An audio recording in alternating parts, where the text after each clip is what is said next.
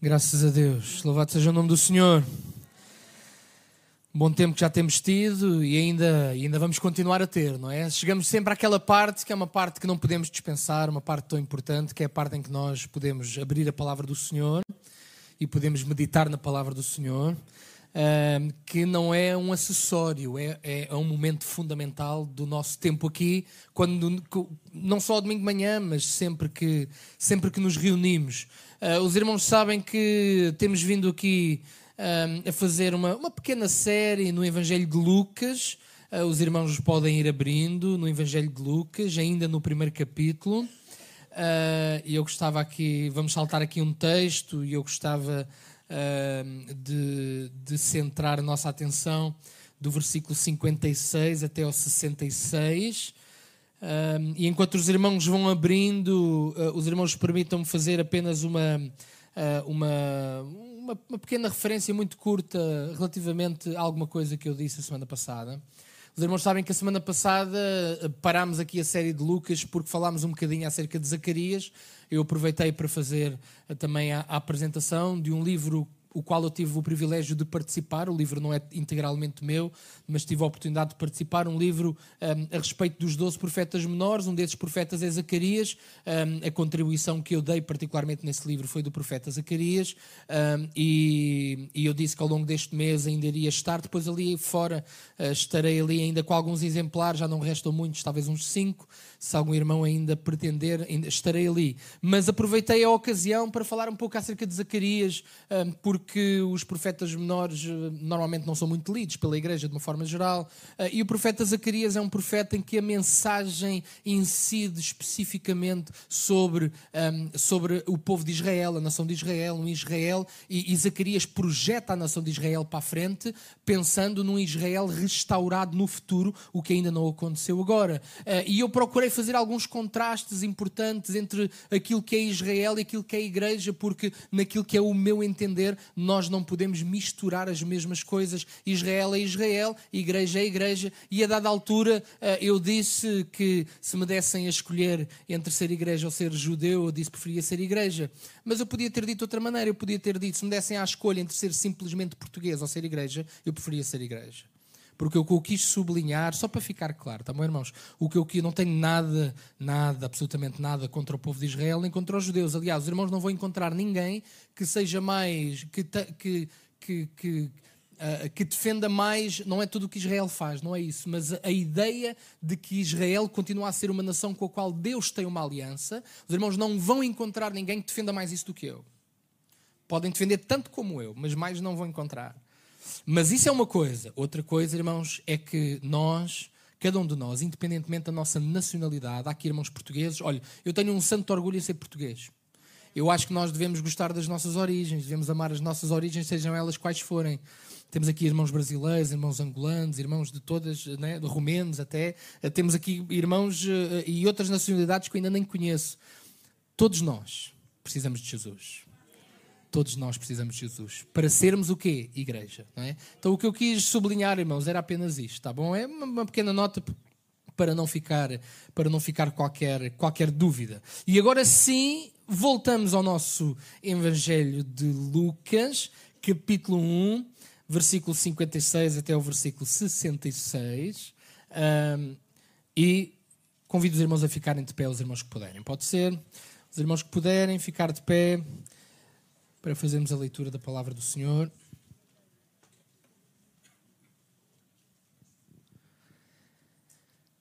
E diz a palavra de Deus. E Maria ficou com ela, com Isabel, quase três meses e depois voltou para sua casa. E completou-se para Isabel o tempo de dar à luz e teve um filho. E os seus filhos e parentes ouviram o que tinha o Senhor, que tinha o Senhor usado para com ela grande misericórdia e alegraram-se com ela. E aconteceu que ao oitavo dia vieram circuncidar o menino e lhe chamavam Zacarias, o nome do seu pai. E respondendo sua mãe disse: Não, porém será chamado João. E disseram-lhe: Ninguém há na tua parentela que se chame por este nome. E perguntaram por acenos ao pai como queria que lhe chamassem, pedindo uma tabuinha de escrever, escreveu dizendo: O seu nome é João. E todos se maravilharam. E logo a boca se lhe abriu e a língua se lhe soltou, e falava louvando a Deus. E veio temor sobre todos os seus vizinhos, e em todas as montanhas da Judeia foram divulgadas todas estas coisas. E todos os que as ouviam as conservavam em seus corações, dizendo: Quem será, pois, este menino? E a mão do Senhor estava com Ele. Pai, te agradecemos mais uma vez pela tua palavra e rogamos para que o teu Santo Espírito tenha toda a liberdade de tocar na nossa vida, no nosso coração, na nossa mente. Deus, tu conheces uh, cada um de nós individualmente e com, e com total compreensão do nosso ser, de todos os que estamos aqui. Tu sabes o que nós precisamos e que o teu Santo Espírito possa ministrar à nossa vida segundo a tua vontade e para a tua honra e glória em nome de Jesus. Amém. Amém. Os irmãos podem tomar os vossos lugares.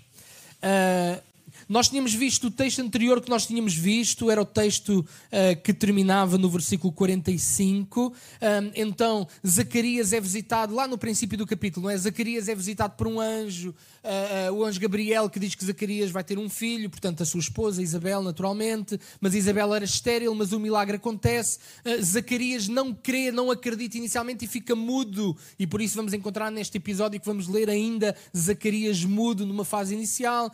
ele fica mudo por sua falta de fé, de, de, de não crer naquilo que, que Deus estava a prometer, mas a verdade é que Isabel ela, ela concebeu depois o mesmo anjo revela-se a Maria e vai dizer a Maria que ela vai ter um filho também por ação do Espírito Santo. O Altíssimo viria sobre ela e ela iria ser cheia do Espírito, iria conceber como uma obra miraculosa da parte do Espírito Santo de Deus. Ah, e o anjo disse a Maria: Olha, a tua prima Isabel também recebeu determinada promessa e está-se a cumprir na vida dela. Ela já vai no sexto mês de gravidez. Ah, e o que é que Maria vai fazer? E foi isto que nós vimos há 15 dias, talvez, uh, ou a última vez que foi, não me lembro, uh, nós vimos que Maria, ela foi até junto de Isabel e Zacarias, para quê? Para confirmar aqui a revelação que Maria tinha recebido. E os irmãos estão recordados que nós falámos aqui a respeito de que aquilo que é de Deus confirma-se, é confirmável de diferentes formas. Uh, revelações de Deus em que só nós é que sabemos a revelação e mais ninguém corrobora essa revelação, eu particularmente desconfio. Eu desconfio porque, nós, porque, porque a igreja é espiritual. E a igreja tem que. Uh, não, não, é, não é unanimidade, porque a igreja é um grupo de gente muito diversa e não, não é que tenha que haver unanimidade, porque senão não, nunca fazíamos nada, não é? Mas naquilo que é essencial, irmãos, tem que ser confirmado por outros, por outro, por, por alguém com mais autoridade, por alguém, por outros irmãos, pela igreja, até às vezes em determinadas circunstâncias pela igreja de uma forma geral, porque aquilo que é de Deus é confirmável de determinadas formas. Então hoje Gabriel, depois de falar com Zacarias e depois de se apresentar a Maria, revelando do plano de Deus, Maria, como eu disse, foi ter com Isabel e foi confirmar aquilo, a, a revelação que Maria tinha recebido de diferentes formas. E três meses depois, quando chegamos aqui uh, a este texto, nós saltamos aqui o Cântico de Maria. Pode ser que num outro momento nós possamos voltar aqui ao Cântico de Maria. Nós saltamos o Cântico de Maria e entramos aqui no versículo 56. Um, e, e, chegamos a três meses depois, não é? Três meses depois, Isabel está pronta para ter o seu filho, vindo de Deus, João Batista. E se no texto passado nós vimos que o que é de Deus pode ser confirmado, eu gostava de trazer para os irmãos nesta manhã mais quatro características a respeito daquilo que é de Deus. Mais quatro de tudo aquilo, características de tudo aquilo que vem do nosso, do nosso bom Deus. E em primeiro lugar, versículo 56 até o versículo 58 diz o quê? Diz então que Maria ficou com ela quase três meses e depois voltou para a sua casa. Diz que se completou para Isabel o tempo de dar à luz e ela teve, e ela teve um filho. E ela teve um filho aquilo que é de Deus, irmãos, e nós já fomos referindo isto nas mensagens para trás, mas esta é o primeiro, a primeira característica que eu quero trazer aqui para os irmãos, que é a óbvia, é que aquilo que é de Deus cumpre-se. Aquilo que é de Deus cumpre-se. O anjo tinha prometido da parte de Deus a Zacarias que, Isabel iria, iria. Note que a promessa não era que Isabel iria simplesmente engravidar, porque isso é uma coisa. Infelizmente, como os irmãos sabem, há gravidezes que não chegam ao fim. O engravidar é uma coisa, o dar à luz é outra, e o filho sobreviver ao dar à luz é outra, e o filho viver para viver uma vida debaixo, viver o suficiente para viver uma vida debaixo da orientação de Deus e do poder de Deus ainda é outra, não é? Então, irmãos, aquilo que Gabriel tinha prometido não era simplesmente que Isabel ia engravidar, não era simplesmente que o filho de Isabel iria, iria, iria nascer uh, uh, uh, e iria ter ali meio dúzia de anos de vida. Não, ele iria ser usado grandemente por Deus, grandemente por Deus. Ele iria preparar o caminho para o Filho do Altíssimo. E aquilo que nós estamos a ver aqui é a promessa de Deus a começar a cumprir-se. Porque, mais uma vez, irmãos, aquilo que Deus promete, aquilo que vem de Deus, aquilo que é de Deus, sempre, sempre se cumpre.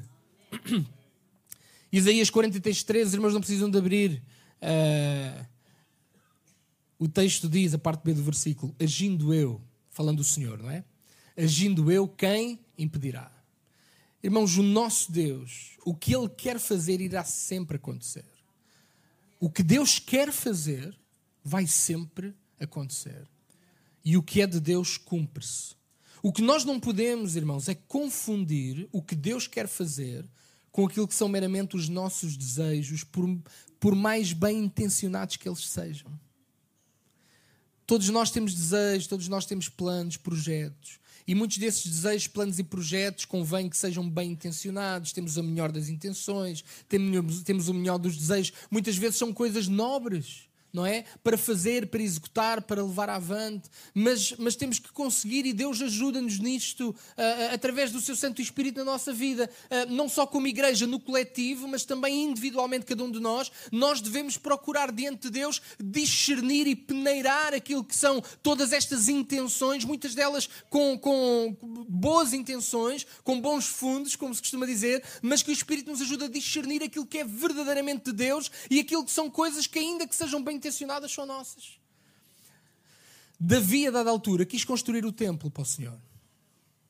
E o profeta Natan, porque era, uma, um, um, porque era, era, era um objetivo nobre, Davi disse: Epá, não faz sentido. Eu estou a morar num palácio e o meu Deus está numa tenda, porque a ideia é que Deus estava onde estava a Arca da Aliança, e a Arca da Aliança, nos dias de Davi, estava numa tenda. E Davi está a dizer: pá, não faz sentido. Eu tenho que construir uma casa para o Senhor. Ele vai falar com o profeta: profeta Natan, olha, vamos construir. E o profeta é interessante. O profeta também não achou mal. O profeta também não achou mal. E o profeta diz: pá, sim senhor, ok. Eh, mas isso foi num primeiro. Porque depois Deus diz: Olha, oh Natan, volta lá e diz lá, uh, uh, diz lá Davi: Sim, senhor, muito bem o, a intenção é boa, eu conheço o teu coração e é interessante a promessa que Deus faz a Davi. Diz: Porque tu me quiseste construir uma casa, quem te vai construir uma casa sou eu. Mas a casa que Deus iria construir para Davi não era uma casa, uh, não era uma casa física, mas era uma casa no sentido de dinastia, no sentido de linhagem, porque a partir da dinastia Davi iria nascer Jesus Cristo Salvador, o trono que não teria fim. Mas notem, Davi queria fazer uma coisa boa, mas Deus disse: Senhor, isso é muito bom, mas não é para tu fazeres. Quem vai fazer isso é o teu filho. Então, irmãos, notem, há coisas que são muito boas para nós, uh, são muito boas à, à, à, nossa vista e são, e são bons projetos, bons planos. Mas a pergunta é: será que é de Deus? Será que é o tempo de Deus? Será que é para eu executar? Será que é para eu fazer? Porque aquilo que nós queremos, irmãos, é fazer aquilo que é do propósito do Senhor. E isto, e, e isto são coisas concretas, não são, não, são, não são apenas ideias que ficam no ar. Não é? Então nós não podemos confundir o que queremos fazer com aquilo que Deus quer fazer. E quando as coisas se alinham, é o melhor dos mundos, naturalmente, porque aí vamos com toda a confiança. Nós queremos, desejamos, porque até foi Deus que colocou alguma coisa no nosso coração, e Deus também quer e as coisas acontecem. Porque então, a ideia número um, o que é de Deus? O que é de Deus? Não só se confirma, como vimos no, no, no, no texto passado, mas aquilo que é de Deus cumpre-se cumpre-se e não falha, irmãos, não falha, não falha. Ninguém consegue, ouça, irmão, ouça, ouça, ninguém, ninguém consegue impedir o que Deus quer fazer. Ninguém. E por isso é que nós temos esta grande segurança com o nosso Deus, não é? Muito bem, qual é a segunda ideia? Qual é a segunda ideia? Diz no versículo 58: E os seus vizinhos e parentes ouviram que tinha o Senhor usado para com ela de grande misericórdia, e diz: E alegraram-se com, alegraram-se com ela. Irmãos, aquilo que é de Deus e nós, noutros textos, já, já fomos tocando um bocadinho nisto, até quando vimos o texto de Coríntios lá em setembro, do princípio. Irmãos, aquilo que é de Deus traz alegria. Aquilo que é de Deus traz alegria. E eu já vou depois acrescentar mais alguma coisinha a seguir a isto. Mas traz alegria. Diz que se alegraram com ela. Se os irmãos recordarem o versículo 14, os irmãos vejam o que é que o anjo diz a Zacarias. Pode ser o 13 e 14. E o anjo lhe disse: Zacarias, não temas, porque a tua oração foi ouvida. Isabel, tua mulher, te dará à luz um filho, e chamarás a seu nome João, e terás prazer e alegria. E muitos se alegrarão no seu nascimento. Irmãos, aquilo que é de Deus traz alegria. Traz alegria não só para aqueles que estão a viver o que Deus está a fazer na sua vida, mas também deve trazer alegria, e que é mais difícil, deve também trazer alegria para aqueles que estão a assistir àquilo que Deus está a fazer. E a pergunta, irmãos, que nós muitas vezes temos que nos fazer é qual é a nossa capacidade de nos alegrarmos com aquilo que Deus está a fazer na vida dos outros. Porque todos nós ficamos muito contentes quando Deus faz alguma coisa na nossa vida. Mas o desafio que temos como igreja é que Deus é, que, é, é também de nos alegrarmos com aquilo enquanto esperamos o nosso milagre. Enquanto esperamos a oração que ainda não foi respondida. Enquanto esperamos a, a porta que se abra, aquela porta pela qual nós temos estado a orar. Enquanto esperamos a resposta de Deus. Enquanto esperamos a resposta de Deus, será que temos a capacidade de nos alegrar com as orações que estão a ser respondidas daqueles que estão à nossa volta? A alegria não foi apenas para Zacarias, a alegria não foi apenas para Isabel, a alegria foi para todos aqueles que puderam ver o milagre que Deus tinha feito na vida de Isabel. Irmãos, e eu penso que nós, todos nós, todos nós podíamos melhorar um bocadinho mais nesta área, não é? A capacidade de nos alegrarmos, de nos alegrarmos, não, só de chorar com os que choram, isso também é muito importante. Somos família, a igreja é uma família, somos família, somos corpo. Quando um corpo, um membro sofre, todos deveríamos sofrer.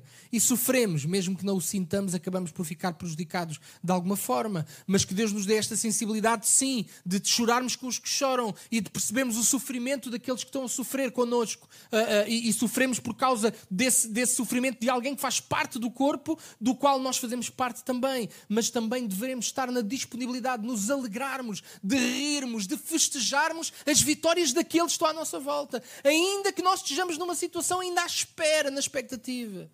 Às vezes amarramos o, burro, como se costuma dizer, não é? O Senhor não me responde à minha oração e, e, e não vejo mais nada.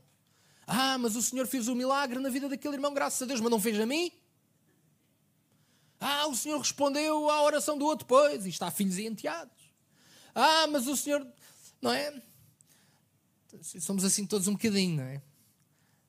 Mas que Deus nos dê a capacidade enquanto esperamos pela nossa oração ser respondida. Nós podermos olhar para o lado e dizer graças a Deus. Quando alguém vem e aceita Jesus, graças a Deus. Quando alguém vem dar um testemunho de que Deus libertou, livrou, curou, graças a Deus. Oh Senhor, eu, eu me alegro porque tu tens feito na vida daquela pessoa, na vida de, e porque tu fizeste na vida daquele que me rodeia, eu sei que tu podes fazer na minha vida também e oramos, e o Senhor, às vezes o timing de Deus não é o nosso, mas prosseguimos, prosseguimos em confiar no Senhor. Irmãos, o que é de Deus, os irmãos não tenham dúvidas, o que é de Deus deve trazer alegria. Deve trazer alegria. E nós devemos estar disponíveis para nos alegrarmos não só com o que Deus faz na nossa vida, mas também nos alegrarmos com aquilo que Deus faz na vida dos outros. Mesmo que, eu disse que ia acrescentar aqui mais qualquer coisinha, não é? Mesmo alegria no meio do sofrimento os irmãos notem que às vezes há desígnios de Deus e propósitos de Deus. A palavra do Senhor diz que os caminhos do Senhor são insondáveis. Nós não podemos ter a presunção de perceber tudo aquilo que Deus faz, porque vamos nos frustrar rapidamente. Irmãos, eu não entendo tudo o que Deus faz. Eu não consigo perceber as razões todas daquilo que Deus permite, não só na minha vida, mas na vida daqueles que me rodeiam e no mundo, de uma forma geral.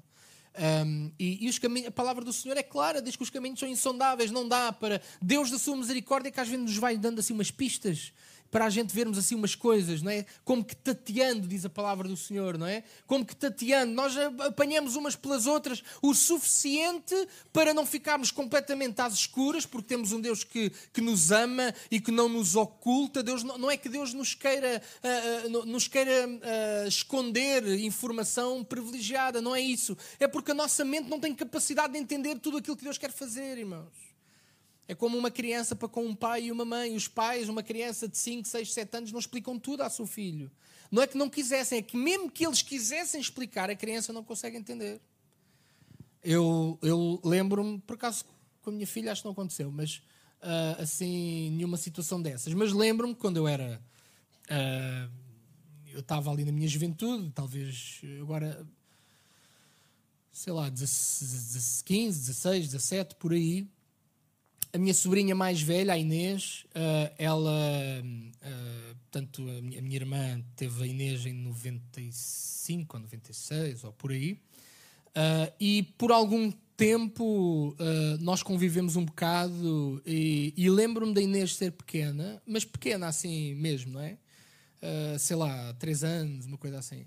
E eu lembro-me que até me diverti a tentar-lhe explicar como é que funcionavam os ímãs eu tinha lá uns ímãs em casa e os irmãos sabem que os ímãs, quando a polaridade está invertida, eles eh, atraem-se. Mas colocarmos a, a polaridade uh, igual, o imã, ela, pronto, e a, minha, e a minha sobrinha estava ali a brincar com aquilo e estava a achar piada, e eu ali na minha, no alto da minha sapiência, a dizer, agora vais perceber que o tio sabe umas coisas e tal, não é? E estou a tentar explicar a uma criança de 3 anos como é que funcionavam os ímãs, a polaridade, positiva, negativa, aquilo, e pá, tens que ver, Inês, que quando tu juntas o polo positivo com o positivo, aquilo retrai e tal. E com um bocado de sorte, se ainda fiz uma aplicação para a vida, assim são as pessoas também, Inês, percebes? As coisas são assim. Claro que ela não entendeu nada, não, é? não percebeu nada daquilo que eu disse. Eu bem me esforcei, mas ela não percebeu. Oh, irmãos, Deus bem podia explicar tudo, nós não íamos perceber. Porque a nossa mente é limitada. E por isso é que precisamos de confiar num Deus que sabe todas as coisas. Mas Deus vai nos dando umas pistas dentro da nossa capacidade de entendimento, sempre, mesmo assim, sempre a precisar de fé. Sempre a precisar de fé. Não é? O grande desafio da palavra do Senhor, irmãos, não é o racionalismo. Embora a Bíblia tenha muita razão envolvida também. Mas o grande desafio da palavra do Senhor é o desafio à fé. Há sempre um momento em que nós somos convidados a dar um salto de fé. Porque nem tudo pode ser explicado. Nem tudo pode ser explicado. E às vezes, irmãos, há alegria em algum propósito de Deus e em algum plano de Deus, algum caminho de Deus, às vezes há alegria, mas, mas nesse percurso vem algum sofrimento. E nós lembramos logo de quem? De Jesus. Jesus, olha, sabe o que é que diz em Hebreus 12, 2? Fala acerca do gozo que lhe estava proposto a Cristo. E, e, e tendo em vista o gozo que lhe estava proposto, ele suportou o quê? A cruz. O gozo não era, não era a alegria por sofrer, era a alegria por causa do objetivo. Era a alegria por causa da missão. É a alegria por causa de saber que estava a obedecer, Jesus estava a obedecer ao Pai. E nós, irmãos, a alegria que temos que ter uh, quando, quando, quando estamos em obediência ao Senhor é saber que aquilo que nós, o caminho que estamos a trilhar, se é em obediência, Ele vai levar ao sítio certo, ainda que esse caminho traga algum sofrimento, mas há uma alegria cá dentro. Porquê? Porque estamos em obediência e sabemos que o final vai justificar todas as coisas o final vai justificar tudo. Sim, o que é de Deus traz alegria, ainda que no meio do sofrimento. O apóstolo Paulo aos Filipenses, no capítulo 4, versículo 4, ele dizia: Regozijai-vos sempre. E a igreja, naquela altura, irmãos, era uma igreja perseguida, era uma igreja em fragilidade, era uma igreja que não tinha as comunidades que nós hoje temos. E, e claro, nós também hoje temos os nossos desafios, e com certeza, mas na altura eram, eram, eram, eram momentos difíceis para ser igreja. Mas ainda assim Paulo dizia: regozijai-vos sempre, regozijai-vos sempre. Não só quando corre bem, não só quando uh, uh, as pessoas aceitam o Evangelho, quando há batismos, quando há festa, quando há alegria, mas ainda quando vem perseguição, quando vem luta, quando vem prova, a palavra de Deus diz o que? Regozijai-vos sempre. E este é um paradoxo tremendo na vida cristã. Sim, irmãos, é possível, ainda no sofrimento, nós termos um gozo real que inunda o nosso coração, porque é o amor de Deus derramado nos nossos corações corações.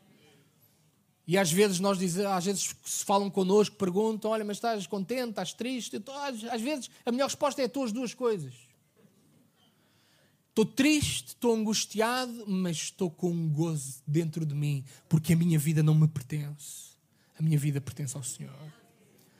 Então, olha, nós uh, uh, somos este povo, o povo de Deus, na é? igreja. Somos este povo que vive em constantes paradoxos e um deles é este às vezes tristes, mas sempre alegres.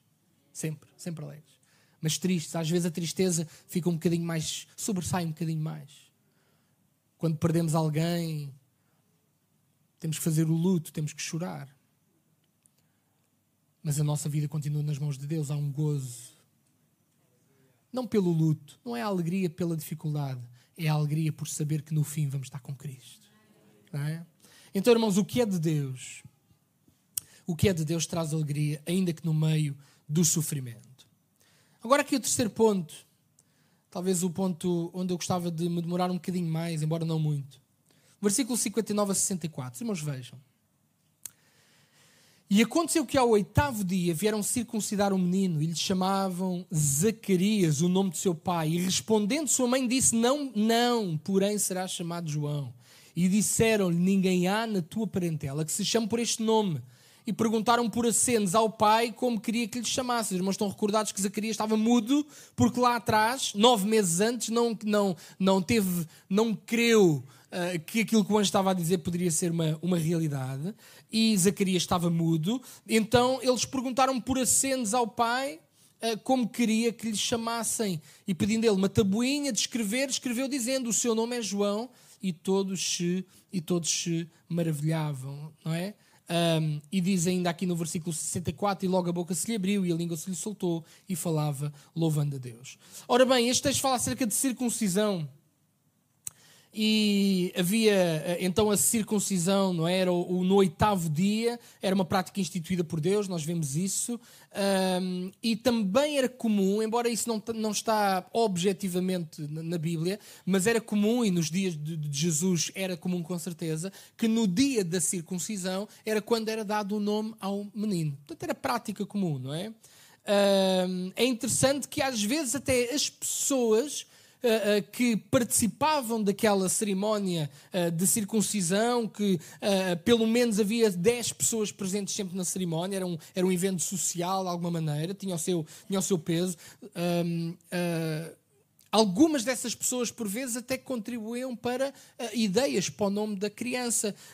Uh, o, em Ruth, por exemplo, nós vemos isso, Ruth capítulo 4, versículo 17. Os irmãos não precisam de abrir, mas uh, o texto diz: E as vizinhas lhe deram um nome, dizendo: A Noemi nasceu um filho, e deram-lhe o nome de Obed. E este é o pai de José, pai de Davi. No caso de Ruth, e no filho de Ruth neste caso, foram as vizinhas de Noemi que, uh, uh, que deram o nome. Eu não sei se os irmãos aqui tinham coragem de deixar que os vossos vizinhos dessem o nome aos vossos filhos, não é? Uh, são culturas, são tradições, é, é, até se calhar há outras culturas que eu desconheço que também têm essa prática. No caso da cultura portuguesa, pelo menos nos tempos recentes, isso não, isso não sucede. Um, o nome escolhido, note irmãos, o nome escolhido era muitas vezes com o intuito de honrar algum familiar e o que é que, e o que, é que eles sugeriram logo? Eles sugeriram logo chamar o miúdo o quê? Zacarias. Porque fazia parte da cultura, fazia parte da tradição. Eles queriam até honrar, certamente, através uh, do nome do filho, honrar, neste caso, até o pai, que se reconhecia que Zacarias era um homem íntegro, era um sacerdote do templo, era alguém que era, uh, que era, uh, que era estimado. E eles procuraram honrar Zacarias, dizendo lá no versículo 59, eles chamavam Zacarias o nome do seu pai. Mas, mas mas Isabel opôs, não é? Isabel disse: Não, porém será chamado de João. Os irmãos sabem porque é que Isabel se opôs. Não é que o nome de Zacarias tivesse algum erro. Não é que fosse errado.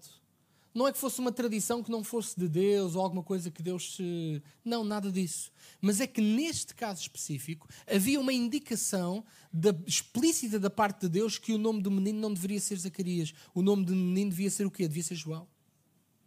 O mal não estava na tradição. O mal não estava naquilo que eles sempre fizeram. O, o, a, a, variável aqui é que Deus especificamente tinha dito que deveria ser diferente naquele caso. Deveria ser diferente. Irmãos, não, há, não, há, não, não, não, há, não existem duas pessoas iguais. Os irmãos sabem que Deus trata connosco, Deus trata connosco de forma pessoal e individual. Porque Deus faz connosco de uma determinada maneira, não significa que nós agora temos que colocar um padrão Dizer, se Deus fez assim comigo, Deus tem que fazer assim com toda a gente. Olha, as grandes heresias, algumas das grandes heresias e dos grandes, eh, até alguns grandes cultos, surgem quando alguém pretende padronizar alguma coisa que aconteceu especificamente na sua vida. Aconteceu-me isto, agora tem que acontecer a toda a gente. E só saímos daqui quando acontecer a toda a gente. Irmãos, e Deus não está nisso, com certeza. Porque Deus trata individualmente com cada um de nós. Cada um de nós deve ter a sua experiência com Deus. E há coisas que são muito pessoais, há outras coisas que, sim, senhora, que nós vemos um determinado padrão, particularmente no culto público. Se o irmão está na sua casa e está a tirar um tempo com o Senhor e está a orar a Deus e está. E o irmão sente fazer coisas, ou sente. O irmão, o irmão está à vontade, o irmão está entre o, está o irmão e o Senhor. O irmão. Uh, vou exagerar, está bem? Os irmãos permitam que eu me. Eu, eu, gosto às vezes de exagerar na ideia só para, para, para sublinhar melhor o que pretendo dizer, não é? Se o irmão quiser lá em casa orar, a fazer o pino. Irmão, eu não tenho nada contra. Eu não consigo. Mas se o irmão quiser, porque há alguma coisa entre si, o irmão, entre, entre o irmão e, e, eu ia dizer entre si o irmão, pois era, era só mesmo o irmão, não é? Entre, entre o irmão e Deus, eu estou a exagerar, não estou a acreditar que alguém, que alguém. Mas, mas às vezes no nosso devocional há irmãos que têm práticas muito específicas, têm coisas muito. e coisas assim um bocadinho. É, mas, mas é entre o irmão, é entre o irmão e Deus. E com certeza, irmão, com certeza que se Deus não o, não, não o censura, muito menos eu ali. Mas o irmão não vem fazer o pino para a igreja, que eu não deixo. Porquê? Porque uma coisa é quando estamos lá em casa e uma coisa é quando no nosso relacionamento íntimo com o Senhor. E, e, e, aí há espaço para haver, para haver o nosso relacionamento íntimo com o Senhor. Pronto. Outra coisa é no contexto coletivo em que tem que haver um padrão. Porque a palavra do Senhor fala de ordem, fala de padrão, fala de. Então há espaço para tudo, é importante é saber o lugar, não é? Mas há espaço para tudo. Agora, irmãos, note, uh, não havia problema nenhum naquela tradição. Mas especificamente no caso de João Batista, ele não se podia chamar Zacarias. Ele tinha que se chamar João porque Deus tinha dado essa indicação específica. E Isabel diz: Não, não, Zacarias, muito obrigado, mas não. Vai ter que ser mesmo, vai ter que ser mesmo João. Irmãos, notem, por muito benéficos que possam ser determinados hábitos ou tradições da nossa vida, na nossa vida individual e como igreja também. Os irmãos sabem que as igrejas, todas as igrejas, também têm a sua história, têm as suas tradições, têm a sua maneira de fazer as coisas, a sua maneira de pensar as coisas. E em si isso não pode não estar mal. Em si isso pode não estar mal. Mas por muito benéficos que possam ser determinados hábitos ou tradições da nossa vida, irmãos, por vezes, por vezes, Deus desafia-nos a abdicar dessas coisas. E a nossa obediência a Deus vê-se nos detalhes. Irmãos, eles podiam ter dito: é, é irrelevante como é que a criança vai se chamar, porque Deus pode fazer o que quiser. A criança pode se chamar Zacarias e Deus pode fazer o que quiser. Mas, irmãos, a obediência vê-se também nas pequenas coisas. Se Deus disse que era, o nome dele era João, então vai ser João. Vamos obedecer a Deus, vamos, vamos, vamos ignorar o nosso hábito, vamos ignorar a nossa tradição e vamos dar lugar à obediência àquilo que Deus pediu para nós fazermos. Claro que eles, aquela gente que estava ali à volta, porque estavam ali pelo menos 10 pessoas, mas provavelmente até mais, eles ficaram logo perturbados. O quê? Então, mas, mas tu não tens ninguém na tua família que se chama João. Eles ficaram perturbados com aquela possibilidade, não é? E eles quiseram o quê? Confrontar Zacarias. Coitado de Zacarias, que ainda estava, ainda, ainda estava mudo, ainda estava ali sem conseguir. Uh... É interessante que ele estava surdo-mudo Porque eles, para falar com ele, também teve que ser por acenos. Ou seja, ele não estava simplesmente mudo, ele estava surdo-mudo. E eles, por acenos, lá tentaram dizer Zacarias: Olha, há aqui um problema, Zacarias. E, e, e, com certeza, se calhar alguns até pensaram: epá, Isabel está-se a aproveitar que o homem não pode falar, está-se a aproveitar aqui para, para meter a, a colherada dela, não é? E eles já foram perguntar a Zacarias por acenos: epá, Zacarias, como é que é? E quando Zacarias não podia falar, ele, ele pede uma tabuinha para escrever e ele confirmou o seu próprio desejo do que o seu filho se chamasse João. Um pai a abdicar do, nome, do, do seu nome para o filho, não é? Isto culturalmente tinha o seu peso, mas João, uh, Zacarias estava, Zacarias já tinha aprendido a sua lição, não é? E agora notem, irmãos, notem, notem, notem. Versículo 64. O irmão sabe quando é que o milagre em Zacarias aconteceu? Não foi quando Isabel engravidou. Nem foi quando João Batista nasceu. O milagre na vida de João Batista aconteceu, eh, na vida de Zacarias aconteceu, quando Zacarias obedeceu aquilo que era a vontade de Deus. E diz quando João, quando Zacarias, ele próprio, Zacarias, ele escreve, o seu nome vai ser João. Quando Zacarias abdicou daquilo que era uma tradição, uma cultura, uma maneira de estar, uma honra, quando ele abdicou de tudo isso para obedecer a Deus, diz no versículo 64: E logo, e logo, a boca se lhe abriu, e a língua se lhe soltou, e falava louvando a Deus. Irmãos, o milagre aconteceu quando Zacarias obedeceu. Zacarias não ficou curado depois de João nascer, mas ficou curado depois de ser obediente a toda a instrução de Deus. Irmãos, eu parece-me que isto é tão importante nos nossos dias. Nós podemos usar a igreja, e quando eu digo a igreja, estou a falar da instituição igreja que tem os seus cultos, as suas reuniões, e nós podemos ir à igreja, instituição, podemos fazer parte da igreja no sentido que sentamos nessas cadeiras, podemos consumir aquilo que a igreja produz e promove nos diferentes departamentos e na exposição da palavra e no serviço de louvor. Nós podemos fazer isso e, e, e podemos estar à espera que, porque estamos a consumir o que uma igreja produz, podemos achar que é esse o caminho que nos vai levar a ver a mão de Deus a agir na nossa vida, mas isso não vai acontecer, irmãos, não vai acontecer, porque não é simplesmente pelo, pelo cumprimento de um determinado formalismo uh, que, que, que, as coisas vão acontecer da parte de Deus, o que Deus quer. Mais importante do que o irmão está sentado nessa cadeira, e ainda bem que está, e eu espero que para a semana o irmão esteja aí outra vez, mas não é simplesmente pelo facto do irmão estar sentado nessa cadeira, não é simplesmente pelo facto do irmão estar a ouvir esta pregação, mas aquilo que Deus está mesmo interessado é que naquilo que Deus fala ao coração do irmão, o irmão seja obediente. E quando o irmão for obediente, eu não tenho dúvidas, quando o irmão for obediente ao Senhor, Deus vai fazer o milagre que o irmão precisa. O milagre que é de Deus, não é aquele que o irmão quer, é aquele que é mesmo de Deus. Deus vai fazer, Deus vai se mostrar forte na sua vida, Deus vai abrir as portas que o irmão precisa, Deus vai, mas é, não é simplesmente assistir, consumir, não é simplesmente fazer parte de um determinado sistema. Não, não, não, não, não, nada disso, nada disso. É estarmos dispostos a abdicar de alguma coisa, porque Deus está a falar algo muito forte ao nosso coração e nós sabemos que temos de obedecer. Irmãos, uh, uh, vimos ao culto. Uh, e os nossos sacrifícios hoje já não são sacrifícios de animais literais, mas a palavra do Senhor fala acerca de sacrifícios espirituais, a oração, o louvor, a adoração de uma forma geral. Uh, mas a palavra do Senhor diz que mais vale obedecer do que sacrificar. O irmão quer ver Deus mais presente na sua vida de uma forma concreta, objetiva, o milagre de Deus, o poder de Deus. O irmão esteja na disposição de obedecer ao Senhor. Obedecer ao, não é obedecer ao pastor. Não confundam as coisas. É obedecer ao Senhor. Também desobedecer ao pastor também não é boa ideia, mas, eh, mas isso é outra pregação, não é? Mas, mas obedecer ao nosso Deus. Irmãos, esta é uma ideia muito importante. A ação poderosa, soberana de Deus sobre a nossa vida é a resposta com o que fazemos ao nosso, com o nosso livre-arbítrio.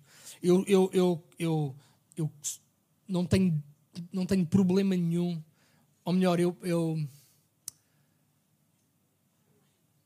ver se eu consigo dizer isto sem, sem, sem, Uh, para ser o mais claro possível. Irmãos, eu acredito num Deus que é completamente soberano sobre tudo aquilo que existe. Sobre tudo o que existe. Tudo, tudo, tudo, tudo, tudo, tudo, tudo, tudo. E também acredito que nós temos um livre-arbítrio suficiente para sermos responsabilizados pelas nossas ações. Como é que depois isto tudo se conjuga? Não sei exatamente. Mas isso é outra. Por isso é que é Deus. É? A ação soberana de Deus, ou seja, o Deus que pode fazer todas as coisas, curar, libertar, fazer um milagre, abrir a porta, o Deus pode fazer todas as coisas, tudo, tudo, tudo, tudo, tudo, tudo, tudo. A ação soberana de Deus sobre a nossa vida muitas vezes é uma resposta ao que nós fazemos com o nosso livre arbítrio, na medida em que nós obedecemos ao Senhor. Ele vai estender a sua mão de poder sobre a nossa vida. E às vezes basta cumprir tudo até ao fim, não é só metade, não é só um bocadinho. Zacarias teve que esperar mais de nove meses, teve que esperar que Isabel concebesse, teve que esperar que João Batista nascesse, teve que esperar o momento de dar o nome e ele ter a última palavra sobre a obediência final. E Deus curou, e Deus restabeleceu a voz. Então, então, o que é de Deus cumpre-se, o que é de Deus traz alegria, ainda que às vezes no meio do sofrimento. E o que é de Deus, irmãos, desafia por vezes as nossas tradições e hábitos. E não devemos ter medo disso, desde que seja, desde que seja de Deus. E por último, por último, os irmãos estão comigo ainda? Amém? Por último, o que é de Deus, e eu gosto muito desta ideia, o que é de Deus não é só por causa de nós nós vivemos dias e numa sociedade muito uh, egocêntrica, egoísta. E obviamente, irmãos, nós somos igreja, mas nós vivemos neste mundo. A igreja também tem. Inf, uh, uh, nós somos produto da sociedade em que vivemos, não é? Por isso é que precisamos de Jesus para quebrar essa, essa influência da sociedade à nossa volta. Uh, mas nós, como igreja, também lutamos com isto. Nós, muitas vezes, queremos um Deus só para nós, queremos nos alegrar, como eu estava a dizer há pouco, só com as coisas que Deus faz em nós. Uh, uh, nós gostamos ou não gostamos de uma determinada igreja ou comunidade, ou o que seja, em função daquilo que, nos, nos daquilo que nós gostamos e impomos rótulos só em função daquilo que é a nossa apreciação. Nós temos uma incapacidade muito grande de tentar ver a coisa no todo no todo. Mas aquilo que Deus faz em nós, irmãos, não é só por causa de nós. O que Deus quer fazer em nós é também para atingir outros. Outros. Note, note. Versículos 65 e 66. Qual foi o resultado de tudo isto? E veio temor sobre todos os seus vizinhos. E em todas as montanhas da Judeia foram divulgadas todas estas coisas. E todos os que a ouviam as conservavam, note irmãos, as conservavam em seus corações, dizendo: Quem será, pois, este menino? E depois diz que a mão do Senhor estava sobre ele. Irmãos, não só o nascimento de João Batista tinha trazido alegria àqueles que os rodeavam, mas a forma como tudo se desenrolou teve o efeito de criar temor e expectativa em toda aquela gente não apenas dos vizinhos mais próximos, mas em toda a Judeia foram divulgadas todas estas coisas. E diz que todas as pessoas que ouviam todas estas coisas guardavam nos seus corações uh, aquilo, aquilo que tinham ouvido. Havia temor. Um, o mesmo é dizer, irmãos, que aquilo eh, foi não é, evangelização, não é? serviu de evangelismo, a palavra estava a chegar de que o filho de Zacarias e de Isabel uh, iria ser alguém que iria preparar o caminho para, para o Messias, para o Messias. Irmãos, o que Deus faz e quer fazer na nossa vida também tem a ver com os outros. E esse deve ser o nosso desejo até quando oramos. Quando nós dizemos, Deus, eu preciso da tua mão sobre a minha vida, preciso deste milagre, preciso preciso desta situação resolvida. Deus, tu conheces, tu sabes. E muitas vezes nós oramos e intercedemos. Claro que nós estamos, estamos em situação de angústia e sofrimento, queremos ser aliviados dessa situação de angústia e sofrimento, mas que o nosso desejo pudesse ser um bocadinho mais além. Não só simplesmente o alívio da nossa situação particular, mas um desejo profundo de que aquilo que Deus faz em nós possa alcançar aqueles que estão à nossa volta. Deus, glorifica o teu nome através daquilo que tu vais fazer na minha vida. Deus, porque quando tu fizeres, eu vou dar testemunho daquilo que tu fizeste. Eu não vou ficar calado. Os discípulos, apesar da perseguição e apesar de lhes ser dito que não podiam falar o nome de Jesus, o que é que eles disseram? Nós não podemos deixar de falar das coisas que temos visto e ouvido. Irmãos, e falta-nos, falta-nos a todos nós. Falta-me a mim também e falta à generalidade, não vou dizer a todos que eu não conheço a todos os irmãos, mas à generalidade de nós, falta-nos esta ousadia de não nos calarmos com aquilo que Deus tem vindo a fazer na nossa vida se é que Deus tem vindo a fazer alguma coisa na nossa vida. Porque quando Deus faz em nós e através de nós, não é só por causa de nós, é por causa daqueles que estão à nossa volta. Deus, que aquilo que tu faças na minha vida possa alcançar outros. Os irmãos estão recordados do episódio de Lázaro? Eu estou a concluir.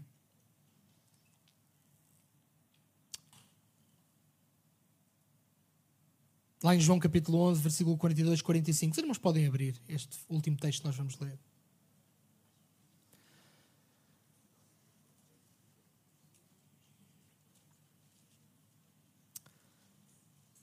Em determinada altura, Jesus estava no seu percurso, vão ter com Jesus e dizem: Jesus, Lázaro está doente, tu tens que vir. Diz que Jesus se demora, claro que isto na perspectiva humana, porque Deus nunca se atrasa nem nunca se adianta. Mas da perspectiva humana, Jesus atrasou-se e Lázaro vem a morrer. E quando Jesus chega, Lázaro está morto. Jesus chora. E Jesus tem compaixão de toda aquela situação que ele está. E notem, irmãos, e notem. Jesus, a maioria dos irmãos conhece a história, Jesus vai fazer o quê? Vai ressuscitar Lázaro. Porquê é que Jesus ressuscitou Lázaro? Porquê? Será que foi só porque Lázaro era um grande amigo de Jesus? Será porque que era simplesmente porque Marta, Maria estavam ali? Quantos é que não morreram durante aquele tempo, aquele período, aquele? Já agora, irmãos, deixai-me dizer aqui um fazer aqui um parênteses.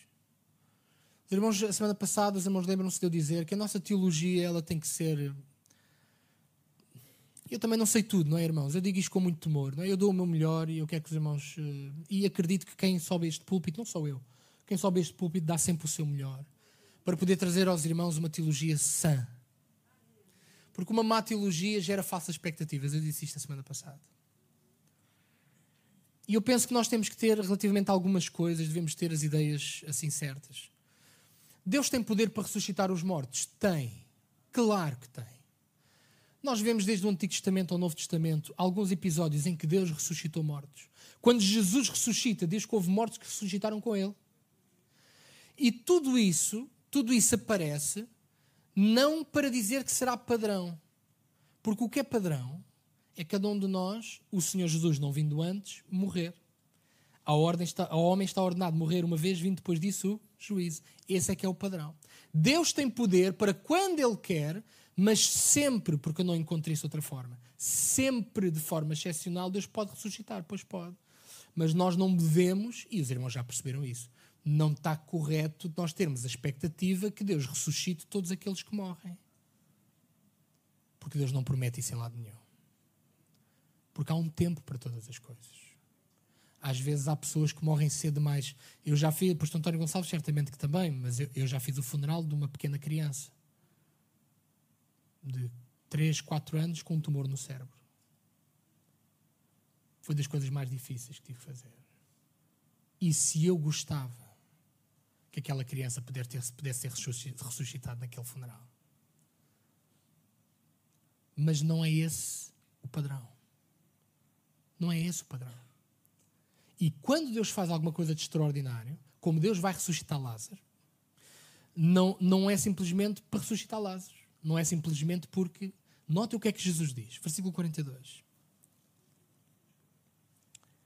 Tiraram, pois, a pedra de onde o defunto jazia, e Jesus, levantando os olhos para cima, disse: Pai, graças te dou por me haveres ouvido. Eu bem sei que sempre me ouves. Mas uh, eu, os irmãos notem, notem este texto é tão interessante. Jesus está a falar em voz alta, não é? As pessoas estão a ouvir o que Jesus está a dizer. Ele agradece ao pai pelo pai o ouvir e ele a seguir diz: Eu não precisava declarar isto porque eu sei que tu sempre me ouves. Eu só estou a dizer isto porque Eu só estou a dizer por causa da multidão que está em redor, para que creiam que tu me enviastes. E tendo dito isto, clamou com grande voz: Lázaro, sai para fora.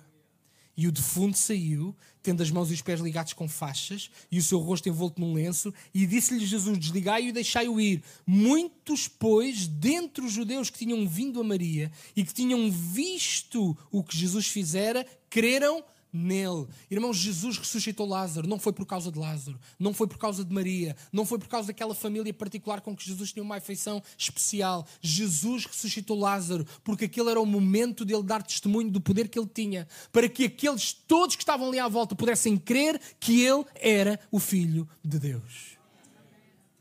Quando Deus faz alguma coisa em nós e por nós, nunca é só por causa de nós.